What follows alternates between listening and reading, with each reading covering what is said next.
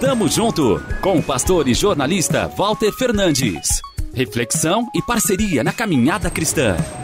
Tamo junto, tamo junto, tamo junto, tamo junto, tamo junto. Depois de invadida, Jerusalém foi arrasada. O povo levado ao exílio. Os muros que protegiam a cidade derrubados. Deus providenciou um líder, Neemias, para consertar o estrago.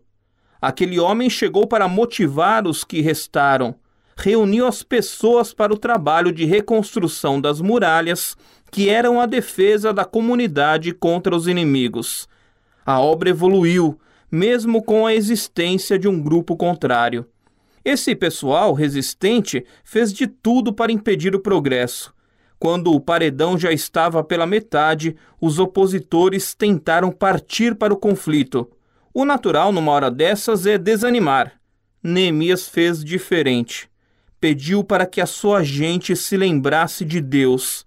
Significava que deveriam se recordar daquilo que o Eterno já havia feito e tudo o que ele poderia ainda realizar. E o Senhor realmente frustrou o ataque adversário.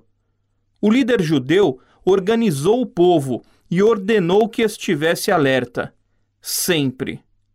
Os carregadores que por si mesmos tomavam as cargas, cada um com uma das mãos, fazia a obra e com a outra segurava a arma. Neemias 4:17. Enquanto construíam, eles vigiavam, pois o inimigo continuava rondando. Mas Neemias percebeu que as pessoas estavam longe umas das outras, já que a obra era muito extensa. Por isso, mandou que, onde fosse tocada a trombeta, todos se reunissem para enfrentarem eventual perigo. O final do capítulo 6 conta que o muro foi reconstruído. Isso porque aqueles homens e mulheres creram, se lembraram de Deus, mantiveram-se atentos aos perigos e trabalharam juntos.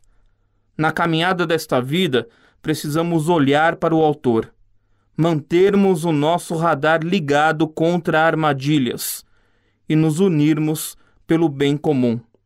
Assim, seremos capazes de participar de coisas ainda maiores para a glória do Pai. Tamo junto, avante! Tamo junto com o pastor e jornalista Walter Fernandes.